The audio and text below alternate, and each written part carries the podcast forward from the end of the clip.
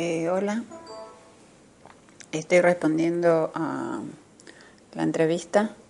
Utilizo las redes sociales para comunicarme con familiares, para el trabajo, para buscar información y lo hago de manera exhaustiva. Eh, en la escuela es complicado aplicar las redes sociales, sobre todo en, en las escuelas como esta, que son periféricas y en las que tenemos pocos recursos. Aún así se hace lo que se puede con la mejor buena voluntad y se utilizan eh, ya sea recursos traídos por los profesores o utilizamos mucho los celulares de los alumnos.